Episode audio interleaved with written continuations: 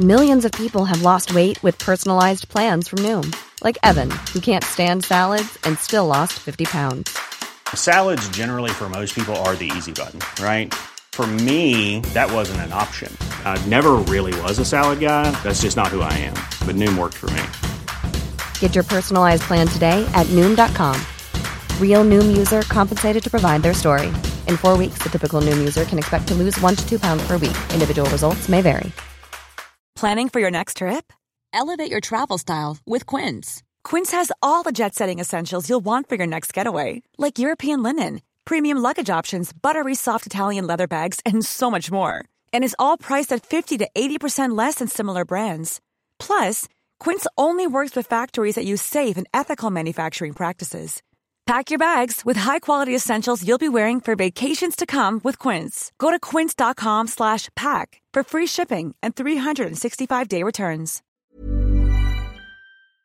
Les damos la bienvenida a este jueves de Leti y Ash. Creamos este nuevo espacio corto para todos los jueves estar cerquita de ustedes, escuchar algunas de sus opiniones, dudas, anécdotas y secretos. Para participar, manda tu audio a serregalandudas.com diagonal buzón y cuéntanos una breve historia, anécdota, pregunta o creencia que has cambiado y escúchate en uno de los próximos jueves.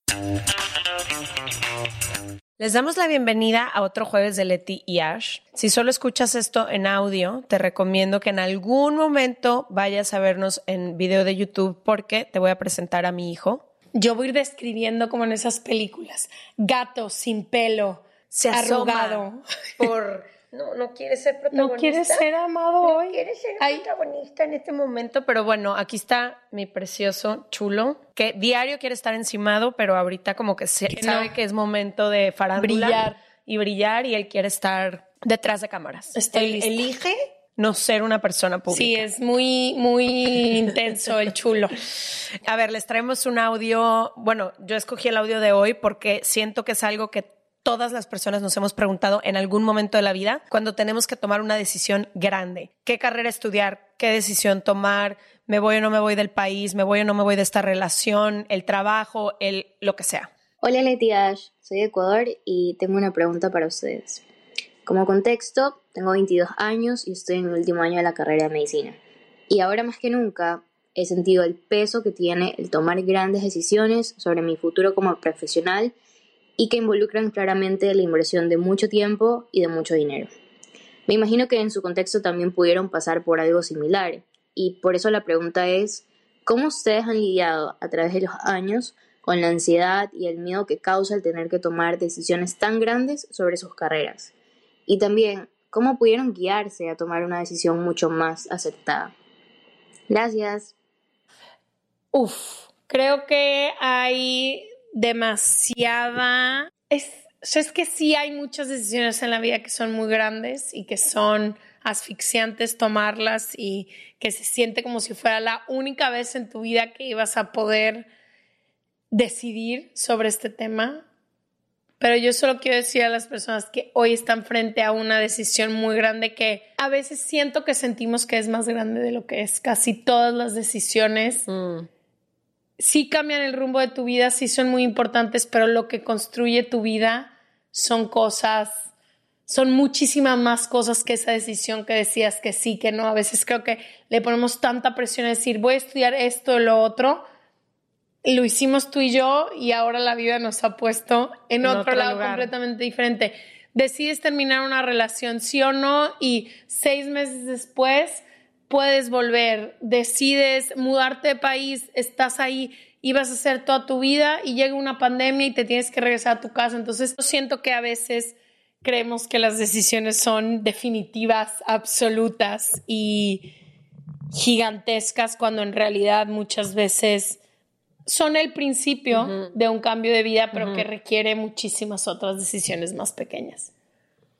A mí una cosa que me sirve muchísimo es entender que no hay decisiones correctas o incorrectas en tu vida, que todo construye hacia un lugar que solo al final de tu vida en retrospectiva vas a entender por qué ciertas cosas necesitaban acomodarse de cierta manera, pero quitarle el peso como de decisión correcta, decisión incorrecta, creo que es muy importante porque eso significa que tu camino es tuyo para construir y lo vas construyendo tú.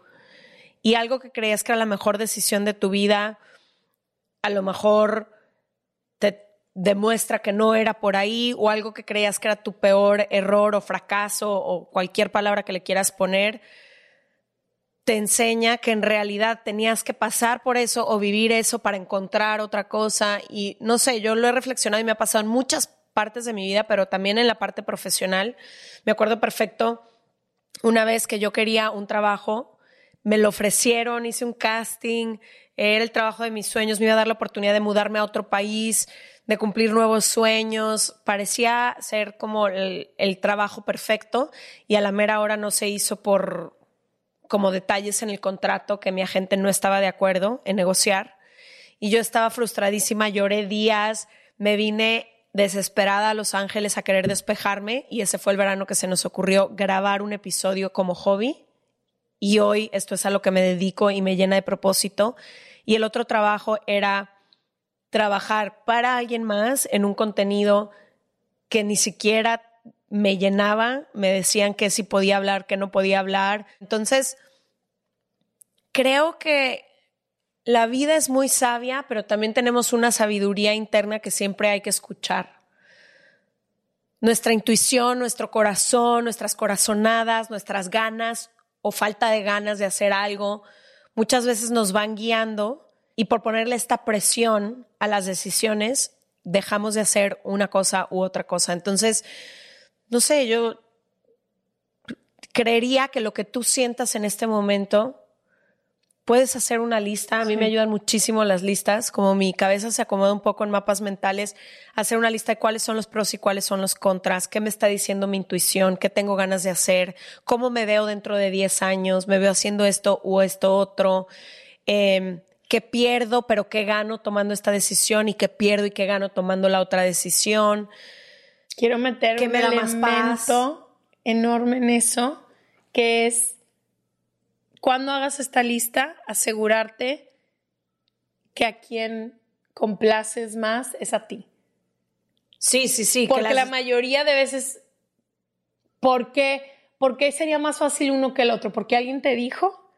O sea, como que realmente hacer... Sí, y que es más importante, es más importante para mí el ingreso económico o donde vivo en este momento o que lo que yo haga todos los días me guste o que tenga calidad de vida. También cuando nosotras hemos hecho estas decisiones de dónde vamos a vivir, siempre es qué, qué quiero en este momento de la vida. Es más importante para mí la tranquilidad, es más importante para mí la gente con la que me rodeo, es más importante la calidad de vida, es más importante y lo mismo con todas las decisiones, como que hay que poner todo y tratar de ver en este momento de la vida qué me hace más sentido y la paz, la paz como medidor fundamental en la vida, qué me da más paz. Y lo más, otro factor que a mí me ayuda muchísimo es saber que casi todas las decisiones que tomamos son reversibles. O sea, que puedes arrepentirte, que puedes cambiar de opinión. Redireccionar. Redireccionar. El otro día alguien me escribió un, un, mensaje directo y me decía de que es que estoy en donde siempre quise estar y no estoy feliz. Y yo, amiga, no me conozco tu historia, pero regresa donde eres feliz. O sea, no, no, no te preocupes por venderle el sueño a la gente de la que vives de que aquí no pasa nada si lo que ibas a hacer ya no te gustó, si a donde llegaste no es donde creíste. Hay decisiones a lo mejor que no son tan reversibles, por ejemplo, terminar una relación a la que a lo mejor ya no puedes volver. ¿Por qué no podrías volver? Pues, güey, porque hay, hay personas que no dicen, ah, ok, ven de regreso. Totalmente, pero si te arrepintieras, real podría regresar y decir, lo siento, o sea, ah, quiero una segunda oportunidad, ¿ya te la darán o no te la darán? Exacto, pero como que yo el saber que me puedo equivocar y que la vida casi nunca es este justiciamiento total que en la mayoría de los lugares he tenido la fortuna de decir, híjole, la decisión que tomé casi nunca es esta. La vida no es este lugar, o sea, que en la vida se puede permitir, te puedes permitir equivocarte y no pasa nada. O sea, realmente no pasa nada. Para mí ha sido como muy importante saber que puedo decir, no me gustó, me arrepentí, ya no quiero. Y, Y que todo construye, todo, hasta lo que tú tachas como error, fracaso, mala decisión, todo está construyendo en tu camino. Hay una meditación que me encanta que a veces hago que justamente habla de eso, como dentro de tu camino todo es perfecto, no vas temprano ni tarde, no hay mala ni buena decisión, todo está construyendo, todo te está enseñando, todo es parte del proceso y del camino, todo suma. Si lo ves desde ahí, sí, pasó esto que no me encanta, sí, tomé esta decisión de la que me arrepiento, sí, pero construyo, aprendo, avanzo. Creo que, no sé, eso le quitaría un chorro la presión a que nos, nos sentamos paralizadas al momento de tener que tomar una decisión, porque, como tú dices, no pasa nada. y también ser doctor no te hace la decisión enorme de hoy entrar a la universidad. Ser doctor son cuatro años que tienes que decir que sí a educarte. O sea, Diez años, güey, o ¿cuál cuatro 400 años. que y nunca para. O sea, los doctores a los 10 años siguen tomando capacitaciones cada año. Pero es lo que, o sea, ser esposa de alguien no es una decisión que tomas el día solo en que dices sí. Sí quiero. Sí quiero, si no es una vida Todos continua de Ah, decir que sí. El, o sea, Ya te entendí tu punto. la decisión no es solo el día en que, en que la decides. en que la decides. Dejar una relación no es solo el día en que te vas de esa casa, es en los límites que tienes que poner después y un millón de cosas que siguen a esa decisión que se ve muy, muy grande. Y creo que otra que es muy importante y a veces no nos damos es darte el tiempo. Darte el tiempo para poder decidir. reflexionar.